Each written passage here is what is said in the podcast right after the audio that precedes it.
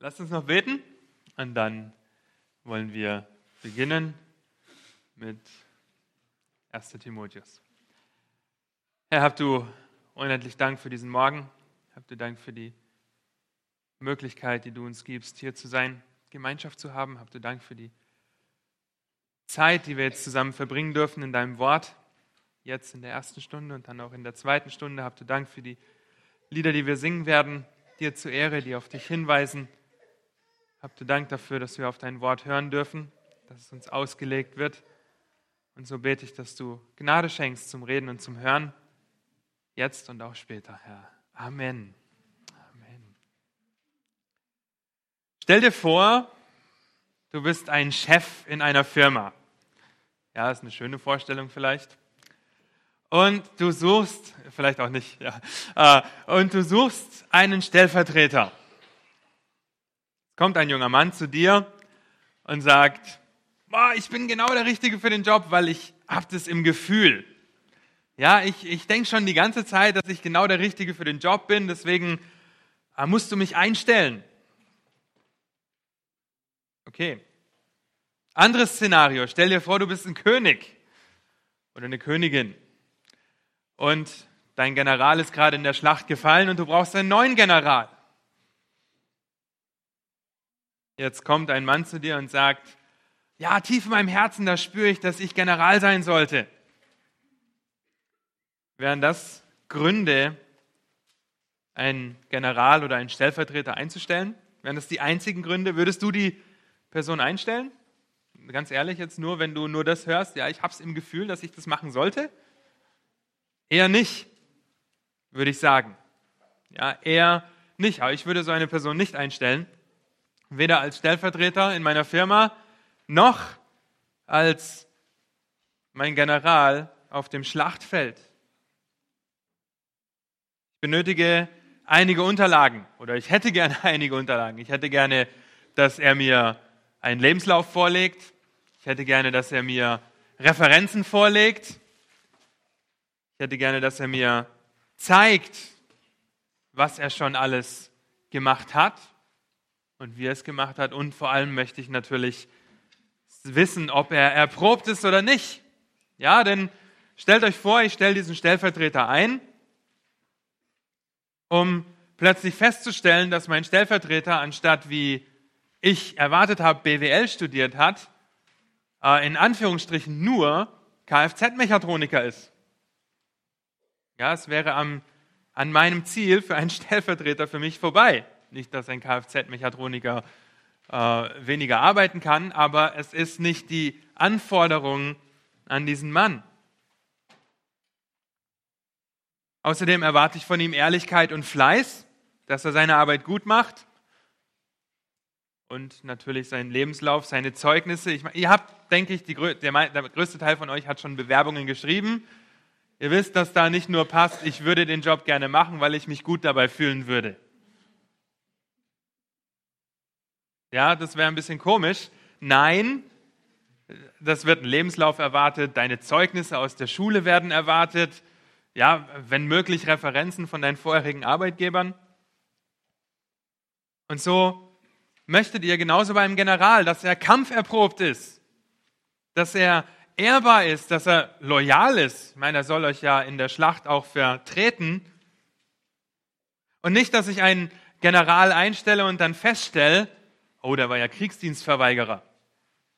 Ja, und der ähm, mag eigentlich Waffen überhaupt nicht und Krieg schon gar nicht. Er hat seinen Zivildienst geleistet. Ist vielleicht nicht so der geeignete General. Ja? Ich würde damit niemals General werden. Okay, ich habe Zivildienst gemacht. Auch hier brauche ich ein Zeugnis, einen Lebenslauf und auch Referenzen von Kameraden, von vielleicht zu dem Zeitpunkt noch übergeordneten Männern, die mir den Charakter des Mannes aufzeigen. Ich möchte nicht jemanden haben, der dann auf einmal sagt, okay, ich verkrieche mich in meinem Zelt oder in meinem Bunker und schicke meine Leute in den Krieg, ja, sondern ich möchte, wenn möglich, auch auf dem Schlachtfeld dabei sein. Es wird deutlich, dass es im Unternehmen und in dem Königreich darum geht, wenn ich Mitarbeiter in hohen Stellungen benötige, dass es mir darum geht, dass ich Referenzen habe, dass ich sie erproben kann, dass ich Qualifikationen habe. Und deshalb kommen wir heute zu diesem wunderbaren Text 1. Timotheus Kapitel 3, den wir in vier Teile aufteilen werden, nur über die Ältesten zu sprechen, ja, vier Predigten oder vier Bibelstunden. Und wir werden uns die Qualifikationen für einen Ältesten anschauen. Was sollte auf seinem Lebenslauf, auf seinen Referenzen, die er bekommt, stehen, in denen er erprobt wurde und dann erst in den Dienst eingesetzt wird. Lasst uns, bevor wir anfangen, 1. Timotheus Kapitel 3, die ersten sieben Verse am Stück lesen. Auch wenn wir heute nicht alles schaffen, aber der Zusammenhang ist so wichtig und so ermutigend. 1. Timotheus Kapitel 3 ab Vers 1. Das Wort ist gewiss. Wenn ein Mann nach einem Aufseherdienst trachtet, so begehrt er eine vortreffliche Tätigkeit. Deshalb muss ein Aufseher untadelig sein. Der Mann einer Frau, nüchtern, besonnen, bescheiden, gastfrei, lehrfähig, nicht dem Wein ergeben, kein Schläger, sondern milde, nicht streitsüchtig, nicht geldliebend, der dem eigenen Haus wohl vorsteht, der seine Kinder in Unterwürfigkeit hält, mit allem würdigen Ernst. Wenn aber jemand dem eigenen Haus nicht vorzustehen weiß, wie wird er für die Gemeinde, für die Versammlung Gottes Sorge tragen? Nicht ein Neuling, damit er nicht aufgebläht ins Gericht des Teufels falle. Er muss aber auch ein gutes Zeugnis haben vor denen, die draußen sind, damit er nicht in Schmach und den Fallstrick des Teufels falle. Das ist ein wunderbarer Text, der aber auch sehr ernüchternd ist, wenn man ihn durchliest. Ja, wenn man einfach denkt, oh, das sind schon hohe Anforderungen und ich werde wahrscheinlich niemals in der Lage sein, das zu 100 Prozent perfekt umzusetzen. Ja, dann wäre ich nicht mehr auf dieser Erde, dann wäre Dieter nicht mehr auf der Erde, Pascal, wir wären dann schon im Himmel, wo wir verherrlicht sind. Okay, aber danach zu streben und das ist das, was ein Mann, der nach diesem Dienst trachtet, auszeichnen soll, was sein Lebenslauf, sein Zeugnis sein soll. Und bevor wir in die Auslegung einsteigen, müssen wir kurz zurückblicken, uns in Erinnerung rufen, an wen Paulus schreibt. Man hört heute häufig, dass diese Liste, die für die Qualifikation irgendwie ein komischer Einschub ist an dieser Stelle. Natürlich auch in Titus 1, dass die auch ganz schnell einfach rausgenommen werden und alleinstehend betrachtet werden. Aber in der Gefahr stehen wir, wenn wir die Liste einfach so nehmen und nicht gucken, in welchem Kontext passt das, an wen schreibt er, was passiert davor, was danach. Und so passt dieser Abschnitt so wunderbar einfach in, diese, in dieses Gesamtkonstrukt vom 1. Timotheus mit rein. Ja, seit Kapitel 2, Daniel hat uns das wunderbar gezeigt, sind wir ganz aktiv drin, dass Paulus dringliche Anweisungen zum gottesfürchtigen Verhalten in Gottes Gemeinde gibt. Ja, dass er wirklich konkrete Anweisungen gibt, die umgesetzt werden sollen. Wir haben über das Gebet gesprochen, ja, für wen wir beten sollen.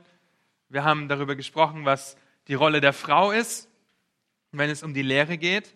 Und jetzt kommt Paulus dahin zu sprechen, dass er darüber redet, was ist die Rolle des Mannes, wenn es um die Lehre geht. Ja, wer soll einer Gemeinde vorstehen? Wie soll dieser Mann aussehen? Wer soll das sein? Zeigt also die Eigenschaften eines guten Gemeindeleiters auf. Ja, und hier sind wir an einem wichtigen Punkt, denn die Gemeindeleiter und die Aufseher in Ephesus, wenn ihr zum Beispiel Kapitel 1 lest oder Kapitel 5 und Kapitel 6 im 1. Timotheus, sind korrupt. Ja, sie sind falsch. Sie sind, Paulus bezeichnet sie auch als falsche Lehrer. Und wenn er jetzt hier von den Qualifikationen eines wahren Lehrers oder Aufsehers spricht, dann kritisiert er die Leitung der Gemeinde in Ephesus damit eigentlich aufs Schärfste, aufs Schärfste. Ja, und ein Kommentator sagt hierzu, und ihr habt das auch auf euren Zetteln, wenn die Beschreibung der falschen Lehrer mit der Liste der Qualifikationen verglichen wird, wird deutlich, dass die falschen Lehrer nicht für den Dienst der Gemeindeleitung qualifiziert sind. Zitat Ende. Das wird deutlich, wenn ihr vergleicht, was Paulus über die falschen Lehrer sagt und was die Qualifikationen für einen guten Hirten sein sollten, dann wird deutlich, dass die Gemeindeleiter disqualifiziert sind. Es wird deutlich, weil Paulus sie als Menschen beschreibt, die sich mühten und Geschlechtsregistern hingeben, die schwätzen, die töricht sind, die streitsüchtig und gottlos sind. Sie neiden, sie lästern, bringen Gerüchte in Umlauf, stiften Verwirrung, streiten sich über Worte und wollen Profit aus ihrem Amt schlagen. Jetzt vergleicht das mal mit der Liste der Qualifikationen für einen Ältesten. Und das, diese Korruptheit, das waren die Leiter in Ephesus. Ja, und deshalb muss Paulus eingreifen und muss ihnen aufzeigen, wie ein Ältester sein soll, um die Gemeinde zu leiten, die Gemeinde wiederherzustellen und die Gemeinde vor allem zu schützen. William Gunrail oder Gurnell, ein englischer Gelehrter aus dem 17. Jahrhundert, hat einmal treffend gesagt, Zitat, Unheiligkeit im Leben eines Predigers wird seinen Mund entweder vom Ermahnen oder die Ohren der Leute vom Hören abhalten. Also wenn ein Leiter, ein Ältester, ein Aufseher in Sünde lebt, dann ist das eine riesige Gefahr für die ganze Gemeinde. Wird entweder seinen Mund vom Ermahnen zurücknehmen und nicht mehr die Worte der Wahrheit sprechen, oder die Leute werden ihm einfach nicht mehr zuhören, weil er ja eh was anderes lebt, als er redet. Es ist keine Frage, dass wir, solange wir auf dieser Erde sind, in Sünde fallen. Ja, das passiert auch Dieter, das passiert auch Pascal. Nicht, dass jetzt eine Welt für euch zusammenbricht. Ähm, aber es geht darum, schnell dabei sein, Buße zu tun und nicht in dieser Sünde zu verharren. Okay, wir werden niemals perfekt sein in dieser Welt.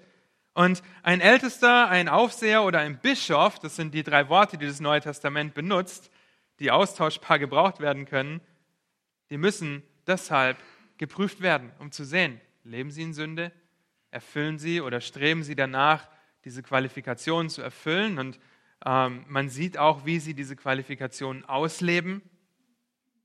Deshalb muss geprüft werden. Denn ein Mann, der Gottes Gemeinde als Hirte vorsteht und das in einer gottgefälligen, christusähnlichen Weise tut, der wird der Gemeinde große Stabilität bringen. Ja, wenn ich, wenn Pascal oder wenn Dieter und Pascal Christus lieben und ihm die Ehre geben wollen, dann wird das der Gemeinde große Stabilität bringen. Und ich denke, dass wir das von unserer Gemeinde sagen können, oder? Dass wir dankbar sind von unseren Hirten, denn wir haben große Stabilität. Ja, sie verwinden sich nicht in irgendwelchen Lehren, sagen heute das und nächsten Sonntag das, widersprechen sich nicht, sondern versuchen, Gottes Wort auszulegen als das, was es ist, nämlich Gottes Wort. Es wird große Stabilität bringen, während wenn er in Sünde fällt oder in Sünde lebt, wird es unendlichen Schaden hervorrufen. Ja, es wird enttäuschen, es wird äh, Bilder zerstören, ich kann noch ein bisschen rutschen, ähm, und es wird einen Riesenschaden hervorrufen, wenn ein Leiter in Sünde lebt und in der Sünde ausharrt. Ja, vielleicht nicht sofort, aber früher oder später wird das ans Licht kommen und es wird großen, großen Schaden anrichten. Und deshalb ist es so wichtig, dass wir prüfen oder dass ihr prüft, ja, vor allem wenn Dieter und Pascal euch vorgestellt haben, dass Daniel und ich als Ältestenanwärter dienen, dann bitte prüft uns. Okay, nehmt uns unter die Lupe. Und Prüfung ist so wichtig, auch wenn wir sie in den ersten sieben Versen nicht direkt finden. Okay, da steht nicht, okay, er muss geprüft werden. Aber durch die Liste der Qualifikationen wird natürlich deutlich, ich kann nicht ohne eine Prüfung die Qualifikationen erkennen in diesem Mann. Ich kann ihn nicht einfach so einsetzen, ohne zu prüfen. Und wenn ihr in Vers 10 schaut, da geht es um die Diakone, ja, dann steht da folgendes. Lass diese, das heißt die Diakone, aber, was ist das nächste Wort? Lass diese aber Bitte? Erprobt, ja. Und wenn ihr im Griechischen guckt, zum Beispiel, hier könnt ihr nicht, ja, Entschuldigung. Ähm, aber wenn ihr schaut, dann steht da ein auch mit drin. Okay, lasst diese aber auch erprobt sein. Oder zuerst erprobt werden kann man auch mit auch erprobt sein, erprobt werden übersetzen. Dann lass sie dienen. Nun, auf wen bezieht sich dieses auch? Ja, wenn ihr in den Kontext schaut, um wen geht es vorher? Um die Ältesten. Ja, lasst sie auch zuerst erprobt werden. Das heißt, natürlich müssen Älteste zuvor erprobt werden, bevor sie in den Dienst eingesetzt werden, denn du möchtest ja sicherstellen, dass du einen Hirten einsetzt, der erprobt ist und der Gott die Ehre gibt, der aus der richtigen Motivation dient. Und so ist es eine logische Konsequenz, zu prüfen, ja, unter die Lupe zu nehmen und den Charakter eines Mannes so besser einschätzen zu können. Dokimatsu heißt das, ist das Wort für erproben. Dokimatsu bedeutet, etwas genau unter die Lupe zu nehmen. Okay? Da kann, ist Wilhelm uns ein gutes Vorbild. Okay? Der nimmt alles sehr genau unter die Lupe. Äh, da können wir uns ein Beispiel dran nehmen. So soll das sein, wenn wir andere Leute erproben. Okay? Wenn ihr einen Ältesten unter die Lupe nehmt, dann muss das ganz gewissenhaft geschehen. Ganz gewissenhaft. Das ist ein Wort, das genaues Prüfen bedeutet. Ja, ich schaue mir etwas an und überprüfe es exakt und genau, bevor ich es zum Beispiel erwerbe. Ja, bevor ich eine teure Vase erwerbe, möchte ich wissen, ob sie einen Riss hat, ob sie dicht ist. Ja, und ich werde sie prüfen und erproben. Und deshalb sind die Eigenschaften, die wir dann anfangen zu betrachten, so wichtig. Und deshalb nehmen wir uns auch viel Zeit, diese Verse zu betrachten und diese Verse anzuschauen. Und das aus mindestens drei Gründen. Okay? Zum ersten, der erste Grund, warum wir uns diese Verse anschauen wollen und intensiv anschauen wollen, ist, damit wir die Anforderungen für Älteste und Diakone nicht vergessen. Damit wir nicht vergessen, worum es geht. Ja, die Liste zählt Charaktereigenschaften auf und nicht Aufgaben. Ja, oh, der macht, der macht den Dienst und den Dienst und das und das und das, der sollte Diakon sein. Ja, aber dass er zu Hause seine Frau anschreit äh, und den ganzen Tag arbeitet und sich danach ins Büro verkriecht, das wird nicht beachtet. Der macht so viel in der Gemeinde, deswegen sollte er Diakon werden. Nein, es geht um Charakter und nicht um die Aufgaben. Ja, wir sehen, wir lesen, wir können in Gottes Wort lesen, was die Aufgaben eines Ältesten und Diakons sind, aber die Anforderungen beziehen sich auf den Charakter. Ihr könnt einen General bekommen, der wilde Befehle erteilt ja, und sich dann in seinem Zelt unterm Bett verkriecht und wartet, bis alles vorbei ist. Oder ihr könnt einen General haben, der Befehle erteilt und an der ersten Stelle der Front steht, um seine Männer mit Mut in die Schlacht zu führen. Ja, die Aufgabe ist dieselbe, aber die Einstellung des Generals ist eine völlig unterschiedliche. Es geht um Charakter und nicht um die Aufgabe. Also, damit wir nicht vergessen, wer Älteste und Diakone sein sollten. Der zweite Grund ist, damit ihr die Ältesten darin unterstützen könnt. Ja, damit ihr sie darin unterstützen könnt, wenn sich Daniel und ich auf das Ältestenamt vorbereiten. Ihr seid genauso an der Prüfung beteiligt. Ihr seid ebenso beteiligt, wenngleich wir, so Gott will, von den Ältesten in die Ältestenschaft eingesetzt werden. Älteste werden von Ältesten berufen. Nehmt uns also unter die Lupe. Ja, prüft uns versucht uns kennenzulernen. Jemand hat das vor ein paar Wochen so schön ausgedrückt. Ich möchte gerne euch kennenlernen, damit ich euch besser prüfen kann. Ja? Und so ermutige ich euch, prüft Daniel und prüft mich. Nehmt uns unter die Lupe. So hart das für uns sein mag, okay? Ähm, aber prüft uns. Und der dritte Grund ist der, dass diese Angelegenheiten nicht nur Ältesten und Pastoren etwas angeht, sondern uns alle. Okay? Der dritte Grund geht an euer Herz. Jetzt denkt ihr vielleicht, oh nein, ähm, hier geht es so um Älteste und ich kann jetzt schön abschalten und kann mich freuen, dass hier die Anforderungen gesagt werden, die ein Ältester erfüllen muss und das war's. Nein. Okay? Es geht um uns alle. Hier bezieht es Paulus auf Älteste. Aber wenn ihr zum Beispiel Philippa 2, Vers 5 lest, ja, dann heißt es, wir sollen alle dieselbe Gesinnung haben wie Christus. Ja, nicht die Ältesten nur sollen dieselbe Gesinnung haben wie Christus oder die Diakone, die nachfolgen, sondern wir alle. Ja, und ihr findet solche ähnlichen Listen in anderen Kapiteln der Bibel.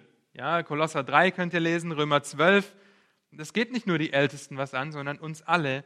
Und deshalb werden wir alle aufgefordert, Christus ähnlicher zu werden. Und deshalb sind diese Eigenschaften, diese Charaktereigenschaften, die wir in den nächsten Wochen äh, beleuchten werden, nicht nur dazu da, um zu sagen, ah, da muss Sam aber noch ganz schön viel wachsen und da Daniel, sondern die sind dazu da, dass ihr euch auch selber prüft und überlegt, okay, in welchen Eigenschaften sollte ich noch wachsen, damit ich Gott die Ehre gebe? Ja, selbst wenn ich vielleicht niemals ein Ältester oder Pastor werde, was dasselbe ist, ja, oder ein Diakon, aber dennoch sollte ich mich prüfen. Ja? Und wie wir letzte Woche gesehen haben, Daniel hat es uns wunderbar aufgezeigt, was die Rolle der Frau ist. Ihr Frauen, das heißt nicht, dass ihr jetzt abschaltet, weil ihr denkt, oh, hier geht es ja um die Ältesten äh, und ich bin eine Frau, ich kann kein Ältester werden, also muss ich mich nicht darum kümmern, was die Eigenschaften, die Qualifikationen sein sollten und es geht mich auch nichts an. Okay, zum einen, es geht dich was an, du bist an dem Prüfungsprozess beteiligt, zum anderen willst du ja auch Christus ähnlicher werden, hoffe ich zumindest, ja, dass du wachsen möchtest und ihm ähnlicher werden willst und deshalb sind diese Eigenschaften so gut und so anwendbar für uns alle, wenngleich Paulus sie hier auf die Ältesten bezieht. Also schalte bitte nicht ab. Ja, wenn Daniel und wenn ich darüber reden und wir uns intensiv mit diesen Eigenschaften und Versen auseinandersetzen. Wenn wir heute darüber reden, dann reden wir über ein Verlangen, eine Beschreibung und eine Qualifikation biblischer Ältestenschaft. Ja, über diese drei Punkte wollen wir heute reden, denn gleich zu Beginn in Kapitel 3 sehen wir, wie das Amt des Aufsehers eingeleitet wird. Da heißt es, das Wort ist gewiss. Wenn ein Mann nach einem Aufseherdienst trachtet, so begehrt er eine vortreffliche Tätigkeit. Das ist Vers 1. Es ist ein so wunderbarer Vers, der die Berufung in den Dienst eines Ältesten beschreibt. Und Paulus leitet diesen Abschnitt mit den uns schon bekannten Worten ein, denn das Wort ist gewiss oder glaubwürdig ist das Wort. Und stellt somit klar, dass es jetzt das, was jetzt kommt, das ist wichtig. Ja, diese Aussagen sind wichtig und eigentlich kennt ihr diese Aussagen. Denn ich habe euch drei Jahre unterwiesen und ihr wisst, wer eingesetzt werden soll. Und deshalb das Wort ist wichtig, was jetzt kommt, und es ist gewiss. In Kapitel 2 hat er angefangen, dringliche Anweisungen zum gottesfürchtigen Verhalten in Gottes Gemeinde zu geben. Und gerade haben wir damit abgeschlossen, über die Rolle der Frau zu sprechen, und jetzt wendet er sich den Männern zu. Ja, Daniel hat letzte Woche gesagt, ja, ihr Männer, für euch ist nur ein Vers heute. Vielleicht, weil wir nicht so viel aufnehmen können, das kann ja sein. Aber jetzt wendet Paulus das Blatt und wendet sich den Leitern zu, den Männern, die der Gemeinde vorstehen sollen und gibt ihnen ein paar Verse an die Hand. Und so sehen wir, dass der Mann sehr viel Verantwortung trägt. Und dass jetzt, wenn er diese Verse einleitet, in Vers 1, es heißt, wenn ein Mann nach dem Aufseherdienst trachtet, ja, das Verlangen zur biblischen Ältestenschaft, wenn ein Mann nach dem Aufseherdienst trachtet. Es muss ein Verlangen sein, das ist die Voraussetzung, um überhaupt den ganzen Prozess anzustoßen. Und dass Paulus hier Männer anspricht, der denkt vielleicht, wo kriegt er das jetzt her, dass äh, da steht, wenn ein Mann nach einem Aufseherdienst trachtet, bei mir in der Bibel steht das nicht, ja, dann liegt das an der Übersetzung, denn im Griechischen wird hier der männliche Artikel benutzt, okay, und das bezieht sich auf den Mann. Der Mann wird im Griechischen sehr deutlich herausgestellt, dass wenn ein Mann nach dem Ältestendienst trachtet, nach dem Aufseherdienst oder dem Pastorendienst, es geht um Männer, die diese Verantwortung wahrnehmen sollen. Wenn Paulus hier vom Aufseherdienst spricht, benutzt er das Wort Episkope ja, oder Episkopos ist das Hauptwort dann dazu, um dieses Amt zu beschreiben. Das Wort, das im Alten Testament beziehungsweise der griechischen Übersetzung des Alten Testaments und im Neuen Testament vorkommt. Es setzt sich aus zwei Worten zusammen.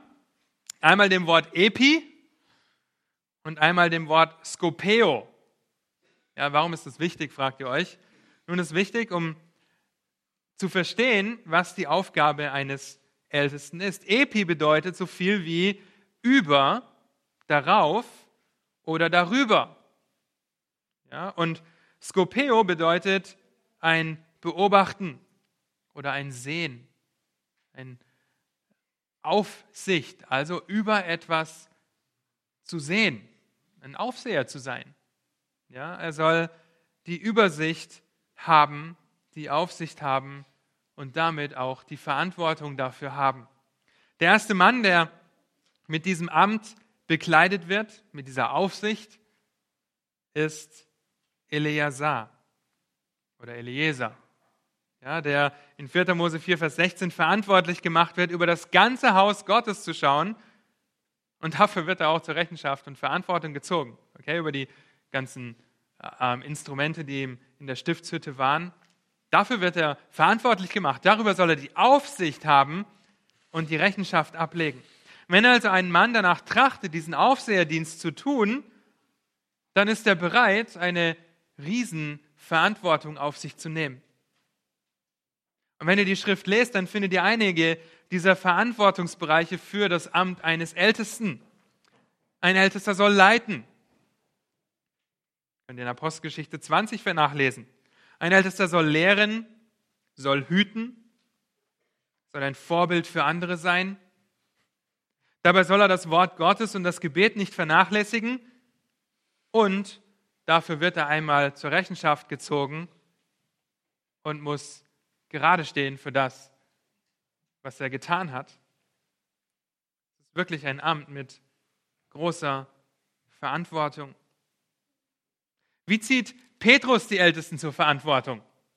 Da sagt er in 1. Petrus 5, Vers 1 bis 4, die Ältesten nun unter euch ermahne ich, der Mitälteste und Zeuge der Leiden des Christus, und auch Teilhaber der Herrlichkeit, die offenbart werden soll. Hütet die Herde Gottes, die bei euch ist, indem ihr die Aufsicht nicht aus Zwang führt, sondern freiwillig.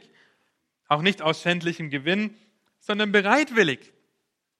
Und nicht als solche, die über ihre Besitztümer herrschen, sondern die Vorbilder der Herde sind. Und wenn der Erzhirte offenbar geworden ist, so werdet ihr die unverwelkliche Krone der Herrlichkeit empfangen. sind wunderbare, aber gleichzeitig sehr auffordernde Worte. Ja, soll das freiwillig tun, nicht mit Zwang. Soll die Herde hüten. Ja, ein Schäfer, wenn er eine Schafsherde beobachtet, der geht immer voraus. Es geht nicht um schändlichen Gewinn, sondern darum, ein Vorbild für die Herde zu sein. Das ist die Verantwortung eines Hirten, eines Aufsehers. So seht ihr schon, dass es eine große Verantwortung, eine harte Arbeit ist, wie wir gleich noch intensiver sehen und auf was sich Dieter und Pascal eigentlich eingelassen haben. Okay, es ist ein Amt, das sie verlangt haben. Wer nach diesem Aufseherdienst trachtet, ist ein Amt, nach dem Daniel und wir uns ausstrecken, was wir gerne tun möchten, um Gott die Ehre zu geben und die Herde mit Dieter und Pascal gemeinsam zu hüten. Und wenn ihr dieses Wort anschaut, wer danach trachtet, dann geschieht das nicht durch Wahl. Ja, dann geschieht das nicht dadurch, dass irgendjemand sagt, oh, ja, der ähm, macht es wirklich gut. Ich schlage den mal als Ältesten vor und wir wählen dann mal als Gemeinde in demokratischer Abstimmung. Es geht nicht darum, jemanden einzusetzen, weil er etwas Bestimmtes an Karriere im Leben erreicht hat. Und oft ist es so, dass wir leider viel zu viel auf die weltlichen Errungenschaften schauen. Okay, was hat er studiert?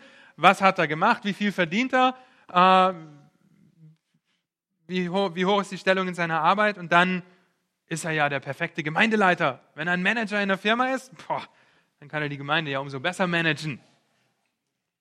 Ja, ab und zu ist er cholerisch und rastet mal aus, aber er ist Manager. Ja, deswegen ist er der geborene Gemeindeleiter. Sind wir wirklich so schnell dabei, Gottes Maßstab und Anforderungen an einen Gemeindeleiter zu verdrehen und zu untergraben? Was ist denn mit diesem Trachten gemeint? Vielleicht hat dieser Manager überhaupt keine Lust, Gemeindeleiter zu sein. Das Trachten in der Gemeinde, einen Top-Manager einzustellen? Ist das, was der Vers meint? Gewiss nicht. Okay, können wir mal schauen. Wenn ein Mann nach dem Aufseherdienst trachtet, nicht die Gemeinde trachtet danach, dass der Mann jetzt Aufseher sein sollte. Nein, der Mann trachtet danach. Das Trachten beschreibt ein inneres Verlangen. Es ist ein Wort, das ihr sowohl negativ findet oder negativ belastet findet in der Bibel, als auch positiv. In unserem Fall ist es ein positives Verlangen, denn Paulus beschreibt es als eine gute Arbeit, nach der getrachtet wird. Die Fremdenlehrer sollten zum Beispiel nicht danach trachten, reich zu werden. Ja, das Trachten nach Geld und Einkommen, verbunden mit diesem Amt, ist ein negatives Trachten. Dieses Wort beschreibt ein ehrgeiziges Suchen oder ein begieriges Verlangen, zum Beispiel nach dem Himmel. In Hebräer 11 könnt ihr das nachlesen. Beschreibt also nicht nur das Verlangen, sondern auch das Streben, dieses Verlangen zu stillen. Beschreibt das Streben, dieses Verlangen zu stillen. Und in unserem Text ist es sehr positiv. Wenn ein Mann nach dem Aufseherdienst verlangt, wenn er danach trachtet und sein ganzes Herz darauf ausgerichtet hat, ein innerer Wunsch, der durch das Streben nach Heiligkeit und nach Gottesfurcht und nach Gott die Ehre geben kommt und einen Mann dazu bewegt, diesen Wunsch auszusprechen, auch zu sagen, hey, ich wünsche mir so sehr, einer Gemeinde vorzustehen oder mit vorzustehen, in den Aufseherdienst eingesetzt zu werden. Das wird sich äußern. Okay? Das wird sich äußern dadurch, dass er lehrt gerne, er steht gerne vor, er macht gerne Seelsorge mit den Leuten. Die Absicht ist die Ehre Gottes. Ja, die Absicht ist es, Gott groß zu machen und sein Reich zu bauen. Könnt ihr in Kapitel 1 auch nachlesen, dass es um die Haushalterschaft Gottes geht und nicht um irgendwelche Streitfragen, die dadurch hervorkommen sollen. Das Gegenteil ist unter den falschen Lehrern, den korrupten Lehrern in Ephesus passiert. Ja, die Motivation ist Geld, Ruhm und Ehre, aber nicht Gottes Ehre, sondern die eigene Ehre. Und wenn du dieses Verlangen in einem Mann oder wenn ein Mann dieses Verlangen hat, dieses Trachten hat, dann ist es etwas Gutes, weil er auf Gott ausgerichtet ist und nicht auf das, was er davon haben kann. Zurück zur Einstellung des Generals ist doch um ein Vielfaches besser, einen General einzustellen, der dafür brennt, Soldat zu sein, der dafür brennt, Strategien auszuarbeiten und anzuleiten, der dafür brennt, Seite an Seite mit ihnen in die Schlacht zu ziehen. So einen General würde ich einstellen. Ja, und ich würde nicht einen General einstellen, der denkt, oh ja, dafür diene ich aber viel mehr Geld, ist meine Gehaltsklasse viel weiter oben. Aber danach muss ich mich um meinen Garten kümmern. Würde dir so ein General haben wollen? Er sagt, ja, ich mache hier meine ähm, Sechs-Stunden-Tag, weil ich bin ja General, ich kann es mir herausnehmen, aber danach muss ich sofort meinen Garten machen, mich um meinen Garten kümmern. Ja, das ist eine falsche Motivation. Ein General ist General Tag und Nacht, 24 Stunden am Tag, sieben Tage die Woche, vor allem und gerade im Kriegszustand. Als General stehe ich vielleicht auch öfter im Mittelpunkt, ja, weil ich auch Pressekonferenzen geben kann. Boah, wie cool, die Leute kennen mein Gesicht. Ja, geht es darum, würdet ihr so einen Mann einstellen als General? Die Absicht wird deutlich.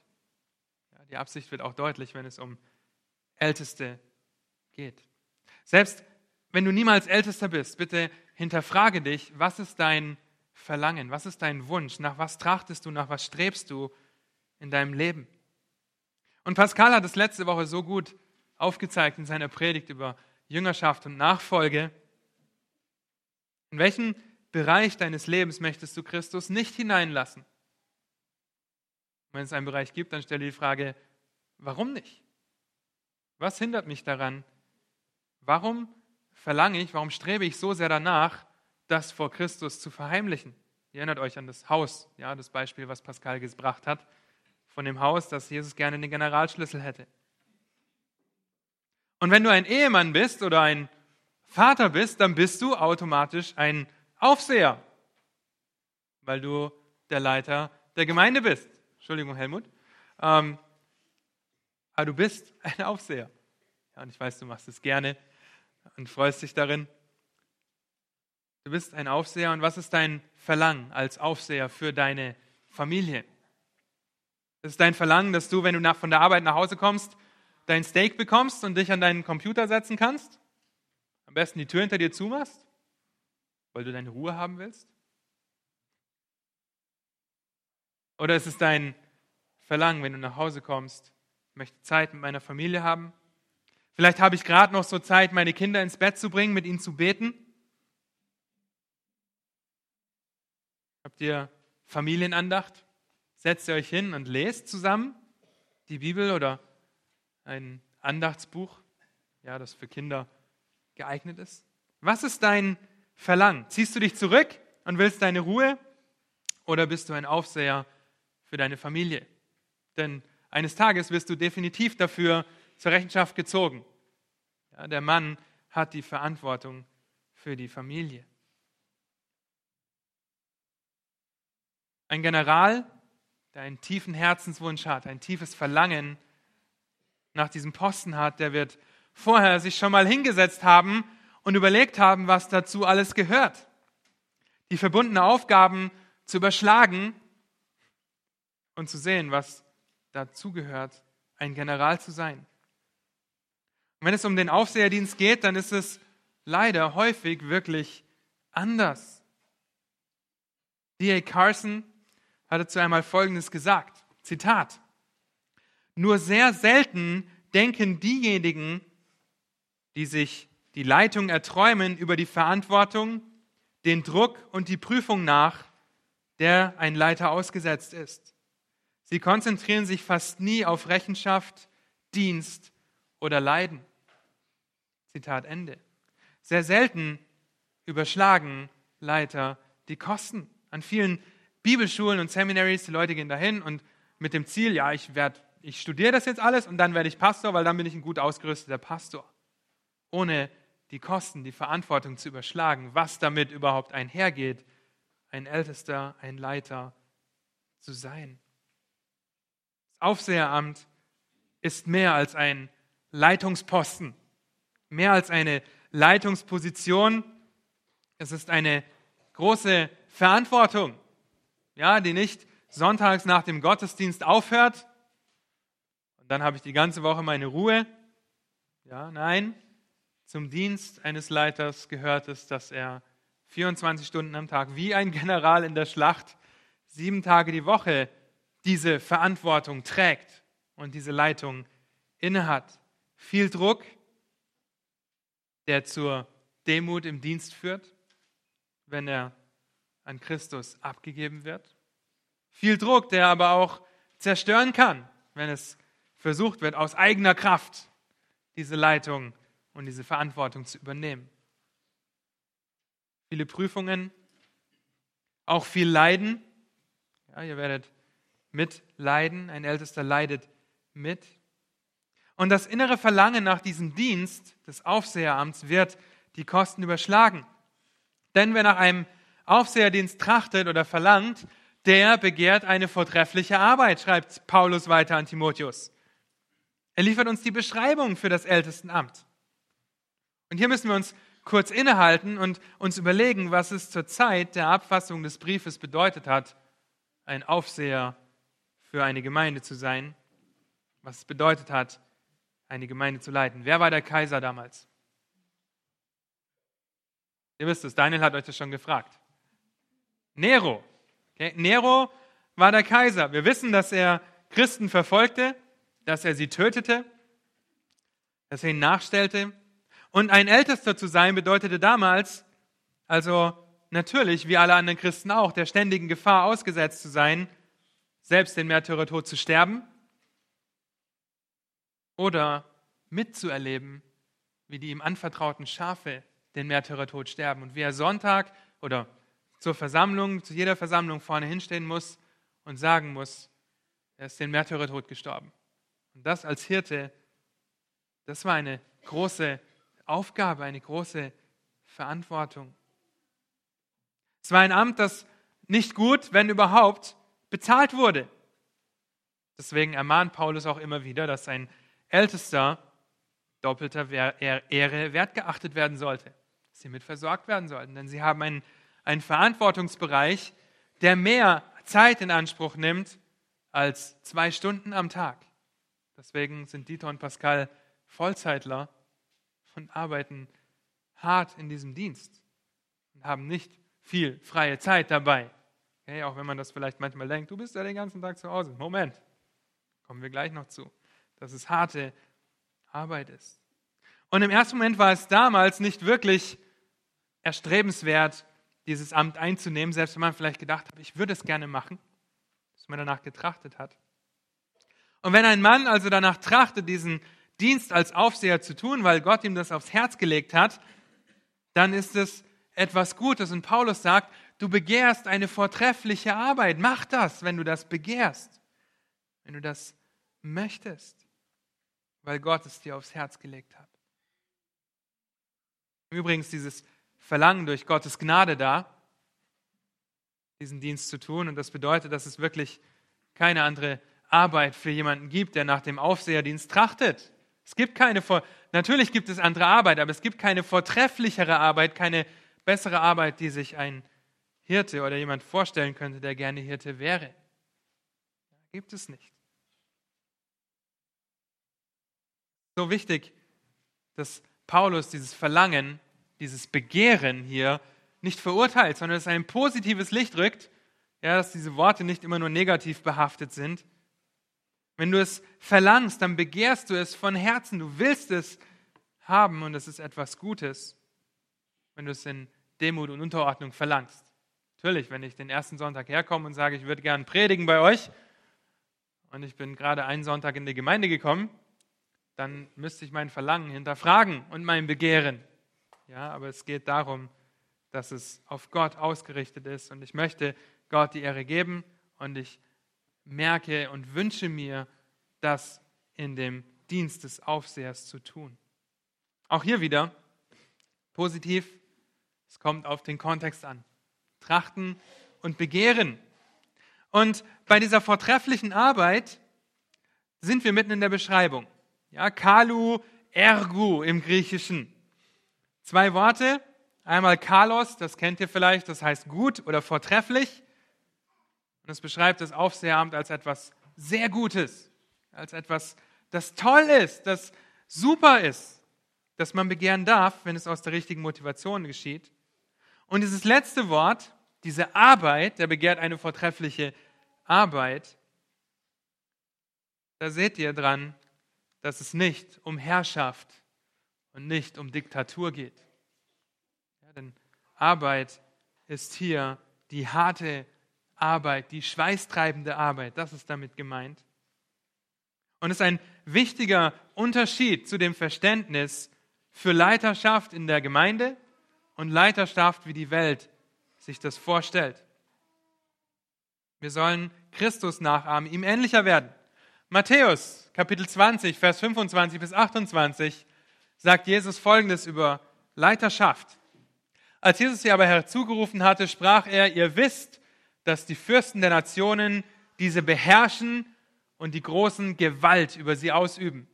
Unter euch soll es nicht so sein, sondern wer irgend unter euch groß werden will, soll euer Diener sein, und wer irgend unter euch der Erste sein will, soll euer Knecht sein. So wie der Sohn des Menschen nicht gekommen ist, um bedient zu werden, sondern um zu dienen und sein Leben zu geben als Lösegeld für viele. Dieser Vergleich ist so wichtig. Er ist so wichtig, denn die Welt definiert Leitung mit Herrschen, mit Gewalt, mit Diktaturen. Schaut nach, zum Beispiel nach Nordkorea. Schaut nach Afrika, wie dort das Volk unterdrückt und mit Gewalt beherrscht wird. Aber so soll die Arbeit eines Aufsehers nicht sein.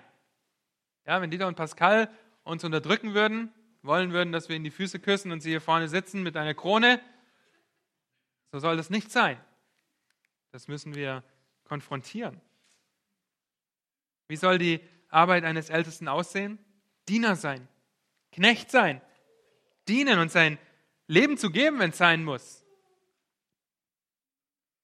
So stellt Christus sich Leiterschaft vor. Hier zwei Bilder. Auf der linken Seite könnt ihr König Nebukadnezar sehen, der Befehle erteilt. Und auf der rechten Seite, wer ist es auf der rechten Seite? Jesus, was macht er? Er wäscht den Jüngern die Füße. Und er war ihr Leiter. Okay, und er wäscht die Füße. Aber wir sollen uns nicht so verhalten als Leiter, sondern demütig den anderen höher achten als uns selbst. Das ist das, was Philippa 2 widerspiegelt und was uns alle etwas angeht. Aber denkt eben nicht, dass Pastor zu sein nur bedeutet, zu Hause zu sitzen und nichts zu tun. Ja, es ist eine harte, sehr demütigende Arbeit. Stellt euch nur vor, die Aufgabe eines Ältesten ist es, Gottes Wort zu lesen und zu beten. So verbringt ein Ältester viel, viel Zeit damit, Gottes Wort zu lesen und zu studieren.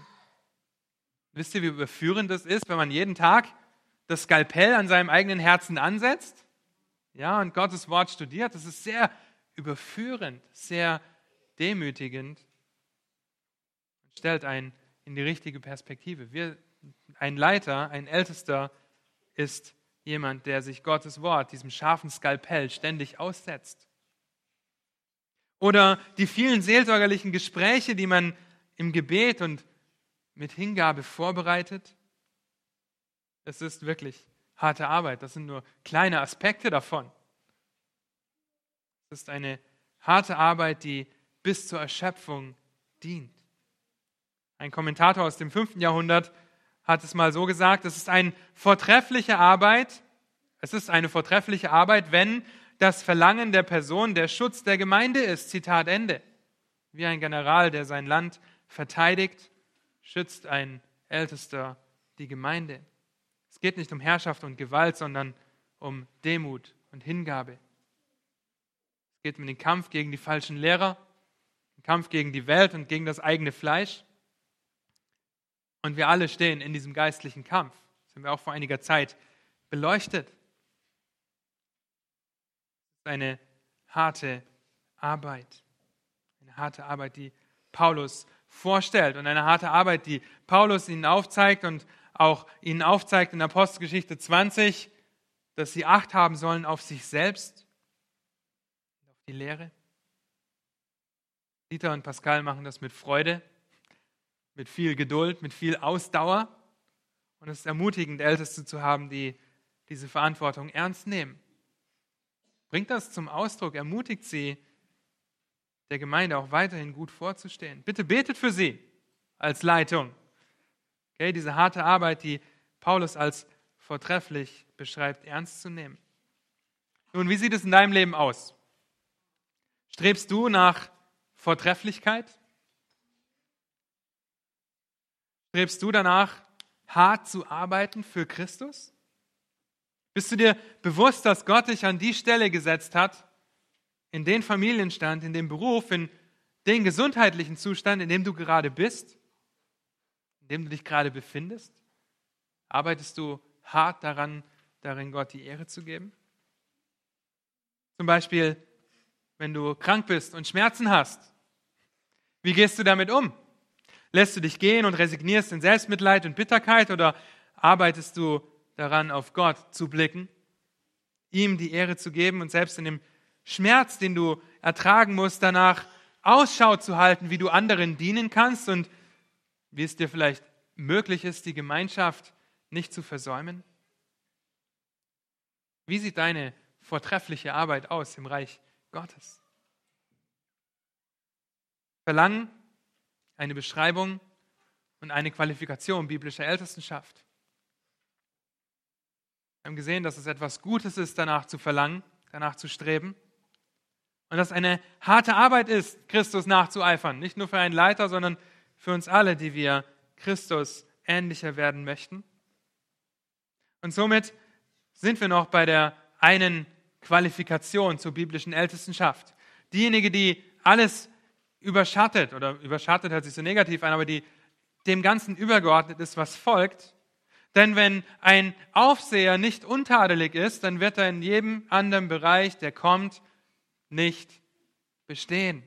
Deshalb muss ein Aufseher untadelig sein, zunächst untadelig sein. Und es ist wichtig, dass Paulus hier für Aufseher dasselbe Wort benutzt wie in Vers 1. Ja, und er benutzt es in der Einzahl. Er beschreibt jetzt, wie ein Aufseher sein sollte, aber versteht bitte, dass sonst in der Bibel, wenn von Ältesten gesprochen wird, immer in der Mehrzahl gesprochen wird. Es gibt nicht nur die Ein-Mann-Leitung. Okay? Leitung in der Gemeinde ist immer plural, immer in der Mehrzahl, immer mehrere Älteste. Könnt ihr in Philippa nachlesen, könnt ihr in Apostelgeschichte nachlesen, dass immer Älteste eingesetzt wurden und nicht nur ein Ältester. Und hier beschreibt Paulus, wie dieser Mann aussehen soll oder fängt an zu beschreiben, wie er aussehen soll, der nach diesem Aufseherdienst trachtet. Denn es kann sich ja jeder vorstellen, oh, eine Gemeinde von 200 Leuten zu leiten, das wäre cool. Ich glaube zwar nicht, dass Jesus Christus Gottes Sohn ist und am Kreuz gestorben ist, ja, und lebe mit meiner Freundin in einer wilden Ehe, aber eine Gemeinde zu leiten, das wäre schon toll. Ja, das ist dann, bist du untadelig, schon durchgefallen. Aber so ist es leider heute häufig, gerade wenn ihr in die Kirchen schaut, in die Landeskirche zum Beispiel. Es ist so traurig zu sehen, was für Männer eingesetzt werden. Und Paulus fängt jetzt an zu beschreiben, wie diese Person aussehen soll. Er fängt jetzt an zu beschreiben, wie das, was wir erwarten, wenn wir einen General einstellen oder einen Geschäftsführer einstellen, dass wir einen Lebenslauf haben, dass wir sehen können, okay, an diesen Kriterien können wir prüfen, ob diese Person geeignet ist oder nicht. Und so fängt Paulus jetzt damit an. Er fängt damit an, unter die Lupe zu nehmen und zu sagen, ein Ältester muss zuerst untadelig sein. Untadelig sein. Dass ihn niemand etwas anlasten kann. Ja, niemand innerhalb oder außerhalb der Gemeinde. Er sollte unantastbar sein. Jetzt nicht so, dass Dieter und Pascal so weit über uns stehen, dass wir so weit entfernt sind von ihnen und unantastbar sind, sondern im moralischen Sinne unantastbar. Sie sollen sein wie Noah. Noah, dem ein Zeugnis ausgestellt wurde, dass er untadelig war, dass er ein gerechter Mann war zur Zeit der totalen Verdorbenheit. Ihm sollte nichts unterstellt werden können, was noch mehr einschließt als das, was in dieser Liste steht. er sollte untadelig sein, es schließt jeden Bereich seines Lebens ein. Ja, und so könnte die Liste noch viel länger sein, wenn Paulus alles irgendwie auflisten würde, aber er schließt das alles mit ein, indem dass er untadelig sein soll. Ihm soll nichts unterstellt werden können. Er soll nicht ergriffen werden können für irgendetwas. Er soll danach streben, untadelig zu sein. Er wird niemals perfekt untadelig sein. Es geht nicht darum, eine Person erst in das Ältestenamt einzusetzen, wenn sie perfekt ist, wenn sie 100 Prozent alles immer richtig macht. Ja, das ist unmöglich. Es ist die Einstellung, alles daran zu setzen, vor Gott und den Menschen untadelig dazustehen. Es ist die Einstellung, das umzusetzen, Täter des Wortes zu sein, nicht nur Hörer allein. Das Wort untadelig, gibt noch ein griechisches Wort heute, ich weiß, es sind einige griechische Worte heute, ist das Wort anepilemton. Okay, sagt er jetzt, super. Äh, es kommt von dem Wort lambano und lambano bedeutet ergreifen. Ja, nach etwas greifen, etwas nehmen. Und dieses Wort bedeutet also, dass ein Ältester an einem Ältesten nichts gefunden werden sollte, für das man ihn irgendwie ergreifen kann, für das man ihn irgendwie anklagen kann, irgendwie belangen kann. Und in Titus 2, Vers 8 findet ihr ähnliche Worte. Ja, in, ab Vers 7 lese ich euch vor, ihr habt das auch hier vorne. Denn Paulus schreibt auch hier an einen Gemeindeleiter, in allem mache dich selbst zu einem Vorbild guter Werke. In der Lehre unterweise Unverfälschtheit, würdigen Ernst, Unverderbtheit, gesunde, untadelige Rede. Ja, untadelige Rede, damit, die Gegner beschämt, damit der Gegner beschämt wird, weil er nichts Schlechtes über euch sagen kann. Das ist das, was Paulus meint, wenn er von untadelig spricht, dass niemand etwas Schlechtes über uns sagen kann. Ja, nicht nur, dass das die Ältesten etwas angeht, das geht jeden etwas an. Strebst du danach, untadelig zu sein, dass dir niemand was anlasten kann? Zum Beispiel, wenn dir gesagt wird, ja, wir würden dich ja anstellen hier, äh, wir zahlen dir 450 Euro schwarz und 800 Euro kriegst du dann so auf die Hand, weil das ist viel einfacher für uns ähm, mit den Abgaben. Wenn du das annimmst, bist du nicht untadelig. Dann kannst du für etwas belangt und ergriffen werden.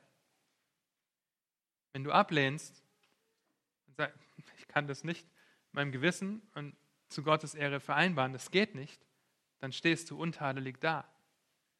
Ja, selbst wenn das vielleicht bedeutet, dass du den Job nicht bekommst. Aber es ist wichtiger, untadelig vor Gott dazustehen, als irgendeinen tollen Job zu haben, der zu mehr als 50 Prozent Schwarzarbeit ist. Ja, das nur als Beispiel. Wir sollen uns alle untadelig verhalten. Wie sieht es bei dir auf der Arbeit aus? Fällst du dich untadelig oder bist du schnell dabei, äh, auch schlechte Worte zu gebrauchen, ja, die nicht untadelig sind? Ja? Du hast doch gesagt, du bist Christ und nimmst solche Worte in den Mund. Wie passt das zusammen? Ja? Als Beispiel. Wie sieht das bei dir zu Hause aus, wenn du deine Kinder erziehst? Bist du untadelig in dem, dass du danach strebst, sie in Barmherzigkeit und Liebe zu erziehen? Oder willst du hauptsächlich deine Ruhe und schreist sie deshalb an, sperrst sie vielleicht ins Zimmer, du hast jetzt Hausarrest? Ja? Verhältst du dich, strebst du danach, untadelig zu sein?